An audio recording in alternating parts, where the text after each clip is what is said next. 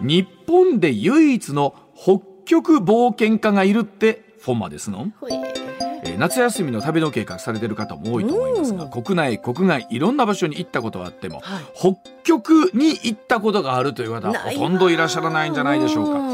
ん。そこで日本で唯一の北極冒険家がいらっしゃるということで一体北極冒険家うん。どんなことなんでしょうか、うん。あのねテレビラジオメディアにも多数ご出演でございます。はい。荻田安永さんでございます。荻田さんおはようございます。はい、おはようございます。朝からありがとうございます。よろしくお願いいたします、はいよろしくお願いします。え日本で唯一の北極冒険家、はい。もうえ世界にもいらっしゃるんですか？まあ、あの、定義どこで引くかなんていうのは、まあ、あの、まあね。恣意的なもんなんですけど、はい、うん。えっ、と、まあ、北極をね、あのーお歩いて私は長年、20年ぐらい冒険をしてるんですけども、えで、そう言うと、あ、世界中あちこち冒険してるんですねって言われるんですけど、うんうん私の場合、基本的に北極しか行ったことないので、え まあ、南極も一回行ってますけども、えうん。南極もい行ったことはある？南極も一回は、あの、南極点まで行ってますけども、基本的にはもう北極ばっかりっていうか、もう本当に北極しか行ってないのでまあ、北極を冒険してるから、北極冒険家ってことあのお聞きしたら、うん。2000年からうん。20年代で16回、そんなに？はま多分もうちょっと行ってるんですけど、途中でもう数えるのやめちゃったんで、もうちゃんと数えた方がいいと思います。はい。えーちなみにその北うん極にそこまで取りつかれる北極の魅力ってまあはい。いろいろ変わっていくと思いますけど、うん今ではどんなところだと思いますか？えーっとね、まあ、北極しか行ったことないから、他の魅力知らないっていうのもあるんですけど、もう一回行きたいと思わせる魅力は何何何でなんですすか。かその北極の？そう、うん。まあ、一つはね、あんまり行く人がそもそも少ないっていうところが面白いところですかね。ああそうなるほどあのーみんな行くところとか、みんなやる冒険、まあ、山はね、結構やる人多いですけど、うんそうするとね、どんどん、なんていうかな、あのーシステマチックになっていくというか、道具にしても何にしても、あのーお金で買っなてそれを使って、うん。ぼね、山を登るとか冒険するっていうのが普通になっちゃうんですよね。うん。ただ、誰もやらないことっていうのは専用の道具もなければ、うん。ああそうか。はい。そうそういうことをね、自分で考えて作るところからまず始まったりするんですよね。うん。で、例えば何作られたんですか？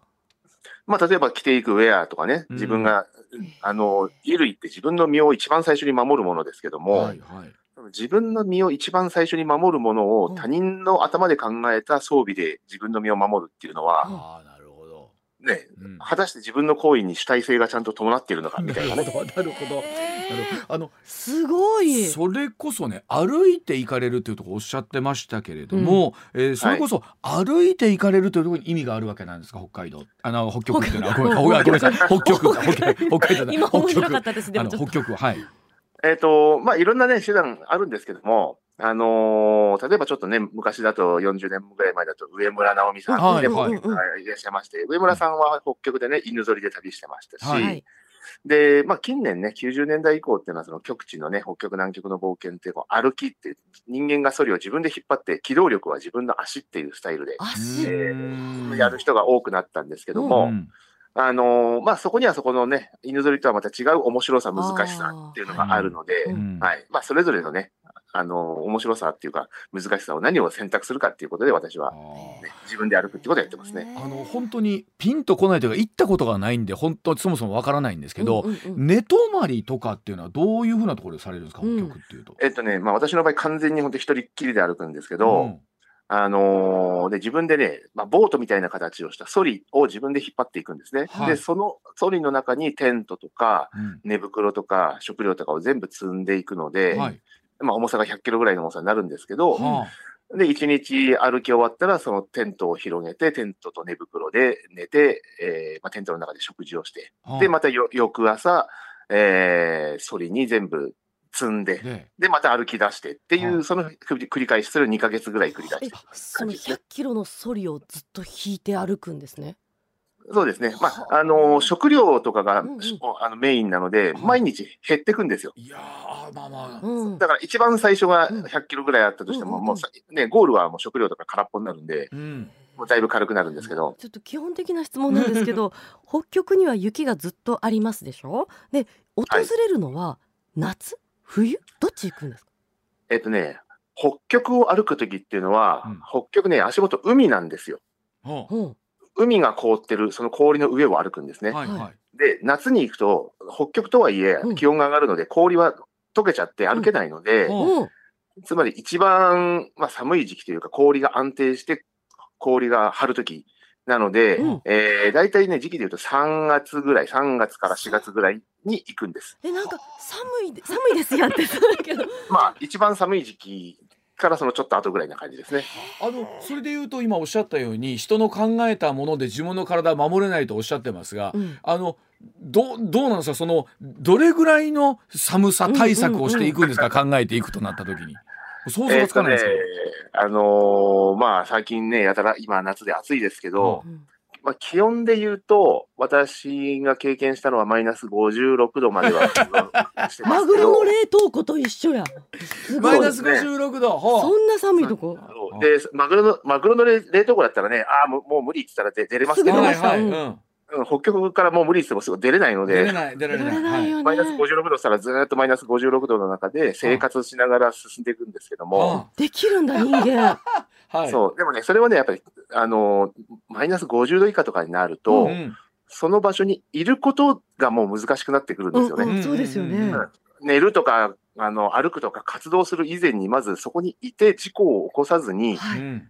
で、もう完全に自分一人で、で、自分が持っているソリに積んで、自分が弾けるものしかないので、はい山のようにいろんなね、あのー機材を持っていくことはできないんですよ。はいはいはです。もうマイナス50度以下の中で活動するには、そのための、なんていうかな、経験も必要だし、うんそうですよね、うん、知識も必要あで、はいうんうん。で、道具も必要なんですけども、うんうんうんなんていうかな、自分の身をどう守るかとか、うん。あのーまあ、寒さに対してどうだとかっていうのはね、まあ、最終的にやっぱり自分の頭の中、その創意工夫であったりとか、うんさっき言った主体性だとか、はい。うん、そういうもので自分の身を守っていくって感じですかね。56度はマイナス56度はえっと歩いたらちょっとあったかなるとかそんなレベルでもないんですか？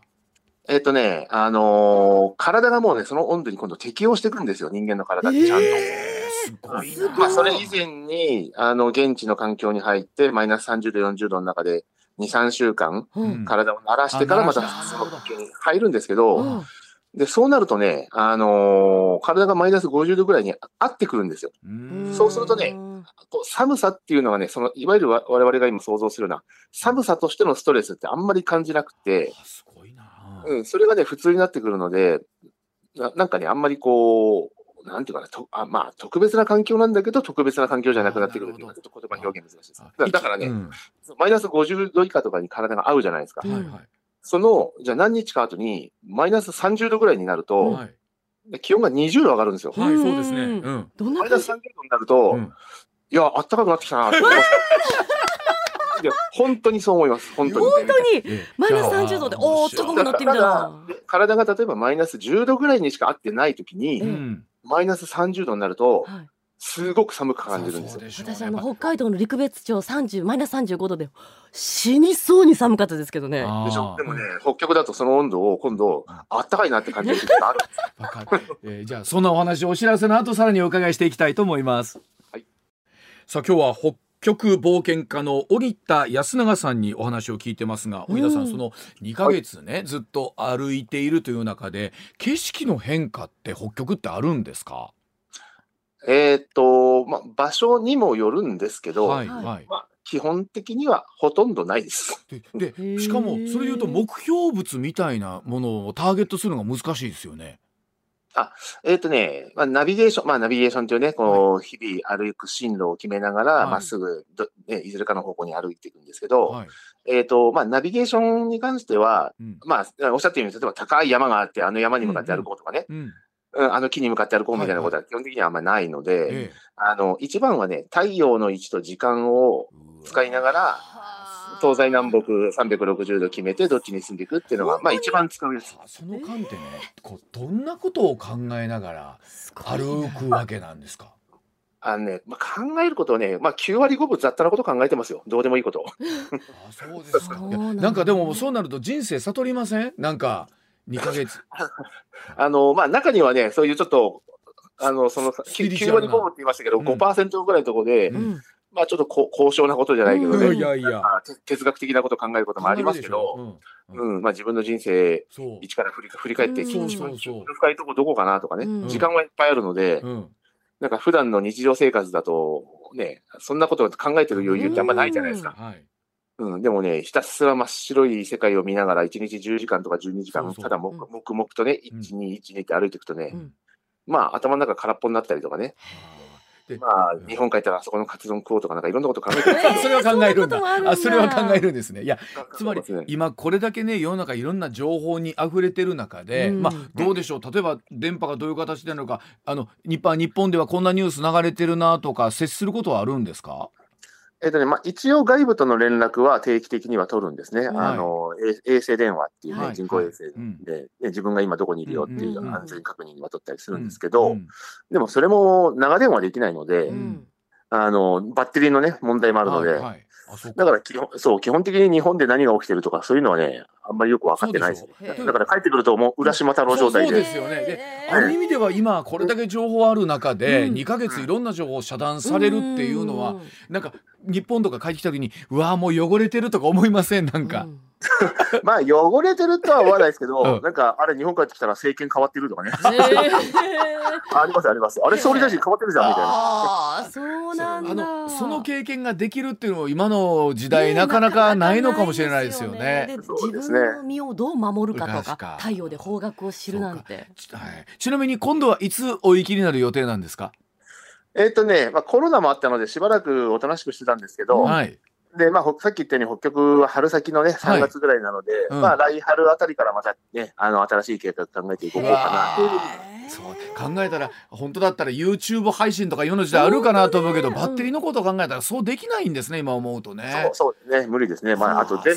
波と、そんな電波飛んでないですしね。ねそうあのほ冒険中にね、うんうんさっきおっしゃった56度マイナスというのもあったみたいですがあのこれはさすがにシャレならんという危険な状況もいくつかあったと思いますけれども。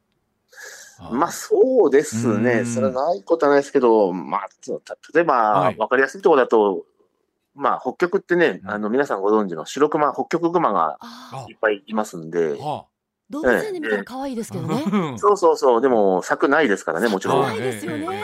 うん。で、目の前まで来たりしますけど、はあの、まあ、テントを揺らされたことは2回あありますね。え白熊に。えー。えそれはだから、その瞬間は多分50センチぐらいしか離れてないですけど、ということまあ、そういうことあります。はい。今生きてらっしゃるということは大丈夫だったということではあるんですけどやっぱりはい。もしそれ破られてたりすると危なかったってことですよね。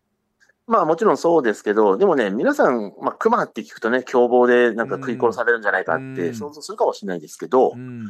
あのーまあ、野生の動物って別にね、に例えば北極熊は人間に対して餌だと思ってないですし、うんうん。ただ、テントがポツンとあったら、うん。白熊からするとなんだあれやって感じあで、あそう好奇心だったりとかね、うん。それで寄ってきてガサガサってやるので、はあ必ずしもなんか襲いに来てるわけじゃないんですよ。でもほら北極熊にとって例えばなんて言うんでしょうか。うーんと荻田さんが動いてたらあなんか面白いと思ってちょっと一緒に遊ぼうってわーって来ちゃったらそのうん。向こうは遊んでるつもりでもうん。大きいし爪もあるし。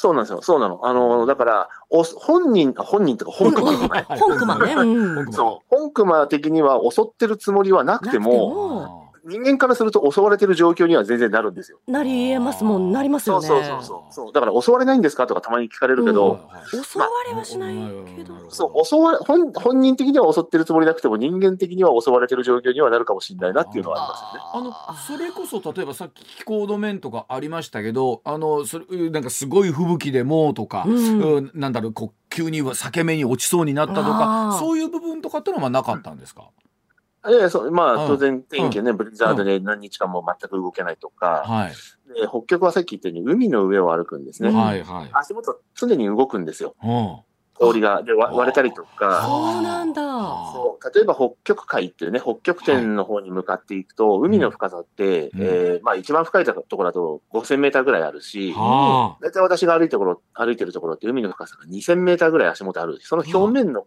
氷を歩くんですけど、うんその表面の氷って平均してもね、厚みで言ったら2メーターぐらいなんですよ。うんはそう、2000メーターの水の上に2メーターの氷しか張ってないので、あ本当薄い膜なんですよあね。そうですね。なるほど。はいで、風が吹けばね、その氷はあっという間に割れるし、流れるしで、へえ。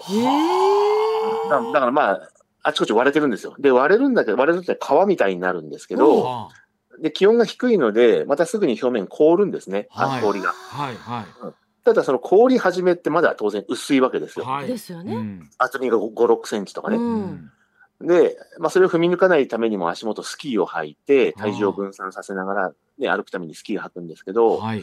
まあその厚みのを見誤って落ちたりしたことはまあ一回ありますよね。落ちたらどうなるの？落ちたらそう落ちたらどうなるんですか？落ちたら下水なので、うんああのー何十メーター下までドーンじゃなくてね、まあ水、水にど、ぼちゃんと落ちるんですけど、い。やまあでも濡れちゃいますやん。ねそう、ただマイナス30度とかね、35度の環境で全身ずぶ濡れになっちゃうんで、危ない。あっという間に周りがバリバリに凍り始めて、死にますよね。はいはいはいうん、で、もう、まあ、落ちるにもね、こう説明すると長くなっちゃうんであれですけど、落ち落ちるにも落ち方ってものが今度あって、あのー比較的安全な落ち方とは危ない落ち方っていうのがあるんですけど、あはで、その時も氷の厚みを見誤ったんだけども、うん。これもしかしたら踏み抜く可能性あるなっていうことを頭の片隅に考えながら足を置いて、うん。で、落ちちゃったので、あ落ち方がまあ安全な落ち方だったんですよ。なるほどな。なんかなので、落ちたたけど、もう一瞬ですぐにパッと這い上がって、あただもうずぶ濡れなんで、あもう大急ぎでテント立てて、全部脱いで、全部乾かしてっていうことが必要になりましたけど、その寒い中で脱ぐんですか？そうか脱がないといけないよね。まあ、その、まあ、テント張ってね、で、中で火をガンガンに焚いて、い。やとなってくるとまあさっきおっしゃってましたけどうずっとね無で歩いてるって言っても常にそのリスクを考えながら歩いてはいらっしゃるってことですよね常にね。まあ、もちろんそうですね。ね。はああそうか。い。でね、まあリ、リスクはね、そうやって寒さとかうん。割れ目とか熊とかいろいろあるんですけど、うん。でもね、最終的に一番危ないのって自分自身なんですよ。えどういうことですか？うん。要は、うん。あのさっきね、氷に落ちた、氷踏み抜いて落ちたって言いますけど、うん。その段状況で危ないのは氷をふ、氷が危ないんじゃなくて、その踏み抜く私が危ないんですよ。へえなるほど。深いな。深いなそう、あのーそこにある潜在的にあるリスクを、うん。本当に危ない状態に、うん。まあ、なんていうか、顕在化してしまうのは、うん。最終的には自分の判断だったりとか、自分の焦りだったり、例えばですよ、焦りだったりとかここはいけるんじゃないであろうかっていう、ん。その、本当に現場の客観的な判断じゃなくて、自分の客観じゃなくて主観に流された判断とか。そういうものがね、リスクを大きくしちゃうんですよね。だから最終的に危ないのは自分なんですよ。いやだはからああのちょっとした気の緩みみたいなもんだったりとか、うんんそうですねそうなんですよでも冒険は人間性を磨きますね。なんかもう自分がちょっと失敗したけど、まあ誰々のせいだとか思ってる自分が本当に醜い。や そう、だから人のせいにね、全くできないんですよ。できないですもんね。そう、全部自分にかえ跳ね返ってくる。全部自分。あ今日なんかいいこと聞いた。いいこといいこと聞いた。一つだけすごい素朴なしょうもない質問聞いていいですか？オーロラって見えるんですか？オーロラはね、まあ、あのー皆さんオーロラって北極とか南極行ったらどこでも見えるようなイメージあるかもしれないんですけど、うんうん北極の中でも南の方なんです、オーロラが見えるのって。ああーそうなんそうだからそうか。女王の下ぐらいでよく見えるんですよ。北緯がだからちょっと決まってるんですね。ねあ、そうそうそう。え見えるエリアっていうのがあって、私はね、それよりさらに北行っちゃうので、あそう私がよく歩くところではほとんど見えないです、実は。はあ。上の中、上の上まで行っちゃうとね、全然見えないんです。でもまあたまに見えることとかっていうのは？まあ、あのーうんその、やや南のエリアを旅するときとか、うんまあ、あと日本からの移動中とかね、うんで、途中の村に立ち寄ったときとか、そういうときに見ることはありますけど、実はね、冒険中に見ることは実はあんまりないんですね、私のエリアだと。あの星綺麗なんですか？うん星は。こまあ、またこれもね、あの、説明長くなりますけど、実はね、あんまりよく見えないんですよ。えーそうなんですか？意外。そうなんです。へ意外でしょ？え。うん。あの、真っ暗なんですよ、もちろん。星真っ空みたいな。真っ暗だけど星そう見えないね。暗で、あの、当然街灯なんかないし、誰もいないからねあ。で、晴れてても、ああの、本当一等星、二等星の明るい星ぐらいしか見えないんですよ。で、な、なぜかっていうと、あのーさっき言ったように、海の上を歩くんですね。はいはいで、海って凍ってるけど、あっちこっち割れてるわけです、今度。はいはい。で、そうするとね、例えば気温がマイナス40度、はえー海水温がマイ、まあ、0度とかね、マイナス1度ぐらいなんですけども、はい。そうするとね、40度ぐらいの温度差あるじゃないあですか。りますね。気温はい。水温に。うん。そうするとね、真冬の露天風呂みたいなもんで、あ。0度の気温と40度のお風呂はいはい。と同じ温度差なんですよ。うん。はいはい。そうすると湯気がすごい立つでしょ、うん。真冬のお風呂。うんそれと同じで、北極の海割れてると、うん。湯気が割れてるところからすごい上がるんですよ。水蒸気が。はいで、その水蒸気が空気中でもうまた寒いから凍るんです、ね。凍りますね、うん。はいはい、そうするとね、晴れてるんだけど、目には全く見えないけども、うん、まあ、霧がかかったような状態になってるんですね、実は。はあ。そうすると、その光の粒で光が乱反射されて、うん。暗い光がね、届かないんですよ。だから明るい光しか見えない。明るい星しか見えなくなっちゃう。意外ですね。じゃあ真っ暗ですか？イメージはもう夜真っ暗真っ暗ですよ。真っ暗だけど、満天な星空なんて全然見えないです。ええーじゃあ本当に闇の中にいるようなイメージですか夜は？まあそうですね。本当に月もなければ、もう本当に真っ暗ですね。月があるとだいぶ明るいです、ね。だから音はどうですか？音はまあ風の音だったり、あと、その北極海のね、氷が動くところに行くと、氷のきしむ音とか割れるとこ音とかね。